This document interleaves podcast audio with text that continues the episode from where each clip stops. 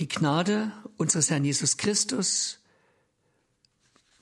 und die Liebe Gottes und die Gemeinschaft des Heiligen Geistes sei mit euch allen. Dein Wort, o Herr, sei meines Fußes Leuchte und ein Licht auf meinem Wege. Amen. Liebe Hörerinnen und Hörer am vierten Advent.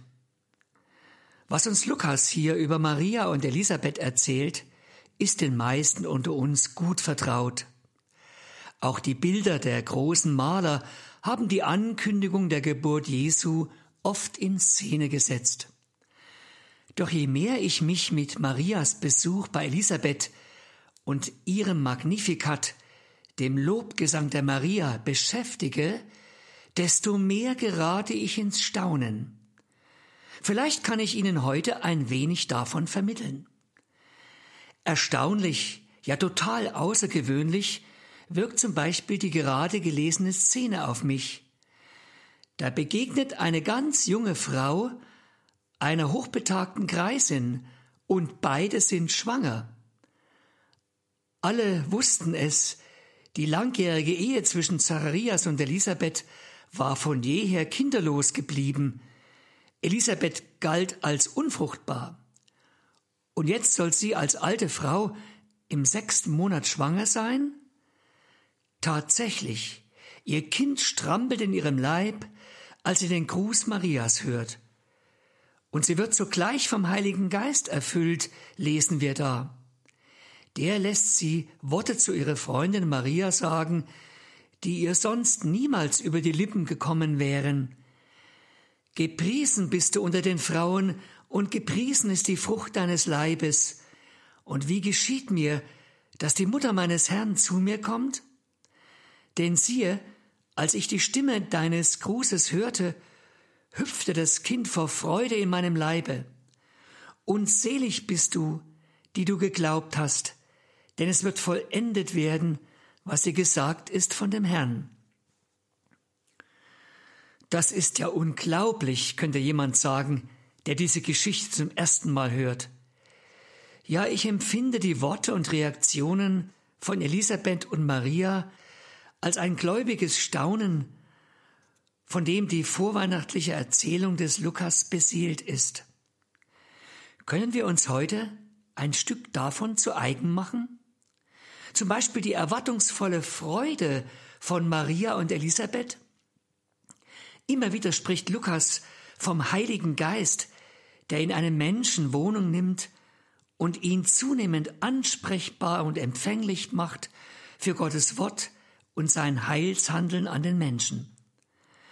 Da verheißt zum Beispiel der Engel des Herrn dem Priester Zacharias und seiner Frau Elisabeth einen Sohn, den sie Johannes nennen sollen.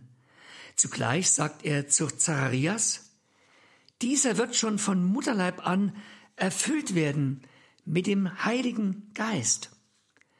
In den späteren Versen des ersten Kapitels lässt Lukas dem Zacharias einen Lobgesang anstimmen. Da heißt es auch über ihn, Zacharias wurde vom Heiligen Geist erfüllt und er weissagte. Und zu Maria sprach der Engel Gabriel, der Heilige Geist wird über dich kommen und die Kraft des Höchsten wird dich überschatten.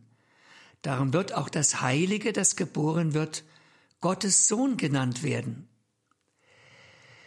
Wir sehen, Lukas ist das Wirken des Heiligen Geistes in seiner vorweihnachtlichen Erzählung sehr wichtig. Er weiß, ohne ihn können wir Gottes Heilshandeln an uns Menschen nicht verstehen. Auch unsere Liebe zu Gott und den Mitmenschen würde ohne ihn in einem bloßen theoretischen Fürwahrhalten von Glaubenssätzen stecken bleiben, aber uns persönlich niemals berühren. Andererseits ist der Geist Gottes nicht verfügbar, so wie eine Sache, die man zu Weihnachten noch schnell kaufen kann. Eher ist dieser Geist mit dem leisen Hauch eines Windes, manchmal aber auch mit einem handfesten Sturm zu vergleichen. Wenn wir ihn verspüren, sollten wir ihm auch in unserem Leben Raum geben. Dieser Geist Gottes hat ja schon lange vor unserer Adventsgeschichte an einzelnen Menschen gewirkt. Ich denke zum Beispiel an Abraham, den Urvater Israels. Mehr als tausend Jahre davor wurde auch er von Gottes Geist angesprochen. Abraham, geh aus deinem Vaterland und von deiner Verwandtschaft und aus deines Vaters Hause in ein Land, das ich dir zeigen will. Und ich will dich zum großen Volk machen und will dich segnen und dir einen großen Namen machen, und du sollst ein Segen sein. Ich will segnen, die dich segnen, und verfluchen, die dich verfluchen, und in dir sollen gesegnet sein alle Geschlechter auf Erden. An anderer Stelle des ersten Mosebuches lässt Gott den Abraham zum Himmel schauen und spricht dann zu ihm, Sieh gen Himmel und zähle die Sterne. Kannst du sie zählen? Und Gott sprach zu ihm, So zahlreich sollen deine Nachkommen sein. Von Abraham heißt es danach, er glaubte dem Herrn, und das rechnete Gott ihm zur Gerechtigkeit. Liebe Hörer und Hörerinnen am vierten Advent, aus Gnade erwählte Gott damals einen unbedeutenden Mann aus Ur in Chaldea, dem heutigen Irak. Diese Erwählung Abrahams begründete Gottes ersten Bund mit ihm und allen seinen Nachkommen, dem Volk Israel. Das Erstaunliche ist nun, im heutigen Lukasevangelium erwählte Gott wieder einen Menschen, denn so wie er einst den unbedeutenden Mann Abraham erwählt hat, so erwählte er jetzt eine unbedeutende, noch sehr junge Frau, direkt aus seinem Volk Israel, aus der damals unbedeutenden Stadt Nazareth. Durch ihre Mutterschaft hindurch wollte der allmächtige Gott auf dieser Erde ein Mensch unter Menschen werden. Dieses unbegreifliche Geschehen müssen wir uns erst einmal vor Augen halten. Das, was an und durch Maria geschah, könnte einem, von der menschlichen Vernunft her gesehen, die Sprache verschlagen. Das gebe ich zu.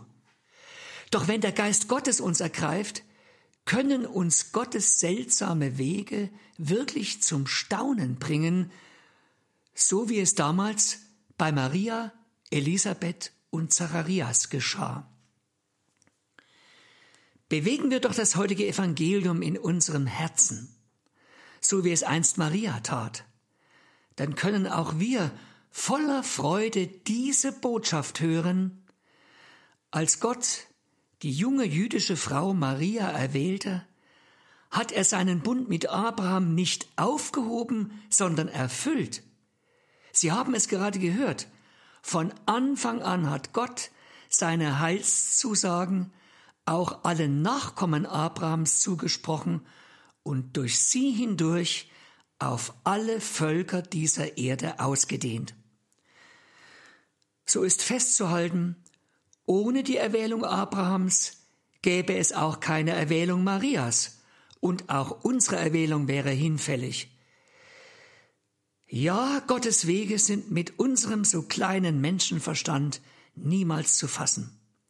Doch Sie, liebe Hörerinnen und Hörer, können mit mir Gottes Geist darum bitten, etwas von diesem gläubigen Staunen einer Maria, einer Elisabeth oder eines Zacharias in ihr Herz springen zu lassen.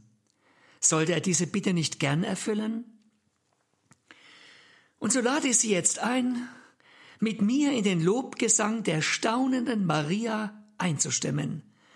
Maria aber sprach, Meine Seele erhebt den Herrn und mein Geist freut sich Gottes, meines Heilandes, denn er hat die Niedrigkeit seiner Magd angesehen.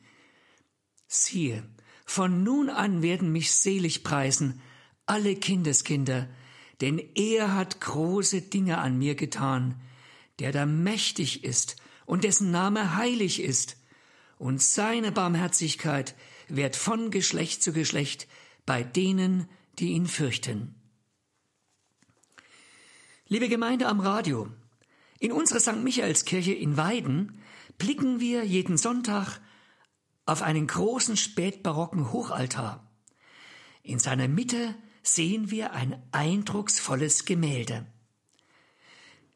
Der Hofporträtmaler Johann Christoph Karl hat dieses große Bild im Jahre 1791 für unsere ehemalige Simultankirche gemalt, also eine Kirche, die gleichzeitig für evangelische und römisch-katholische Gottesdienste genutzt wurde.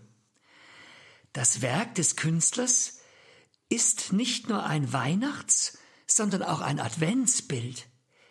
Denn über Maria, die mit ihrem blauen Gewand vor dem Kind in der Krippe kniet, sehen wir im Hintergrund noch einmal die Gestalt der Maria, diesmal mit dem grünen Kleid der Hoffnung. Ein Mädchen zu ihrer linken Seite deutet mit seiner kleinen Hand auf ihren Leib, während Maria zum Engel Gabriel emporblickt. Dieser verkündigt ihr aus der lichten himmlischen Welt in der oberen Mitte des Altarbildes die Worte des Lukas. Sei gegrüßt, du Begnadete, der Herr ist mit dir. Siehe, du wirst schwanger werden und einen Sohn gebären und sollst ihm den Namen Jesus geben. Der Maler drückt hier mit der Verkündigungsszene des Engels zum einen Marias überraschendes Staunen aus, zum anderen rückt er ihre gläubige Haltung ins Bild. Maria breitet ihre Arme und Hände weit aus und blickt nach oben zum Engel Gabriel. Das Werk des Malers wirkt auf mich so, als wenn ich gleichzeitig die Worte Marias hören würde, siehe, ich bin des Herrn Magd, mir geschehe, wie du gesagt hast. Wie Abraham einst, so glaubt auch jetzt Maria den Worten Gottes, überbracht durch seinen himmlischen Boten. Zum Schluss noch ein Wort Martin Luthers zu Gottes Erwählung Mariens.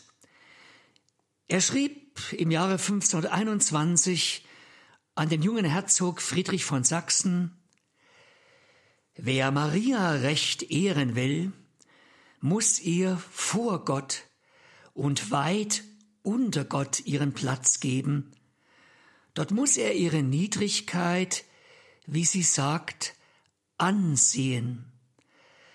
Danach muss er sich über Gottes überschwängliche Gnade wundern, der ein solch geringes, niedriges Menschenkind so reichlich und so gnädig ansieht, umfängt und selig preist. Von solchem Anblick sollst du dann dazu getrieben werden, Gott wegen solcher Gnade zu lieben und zu loben. Und dadurch sollst du gelockt werden, alles Gute von einem solchen Gott zu erwarten, der geringe, verachtete und niedrige Menschen so gnädig ansieht und sie nicht verschmäht. Und so wird dein Herz Gott gegenüber im Glauben, in der Hoffnung und in der Liebe gestärkt. Liebe Hörerinnen und Hörer, wer so adventlich glaubt und hofft, der kann sich jetzt auch von Herzen auf das Christfest freuen. Amen.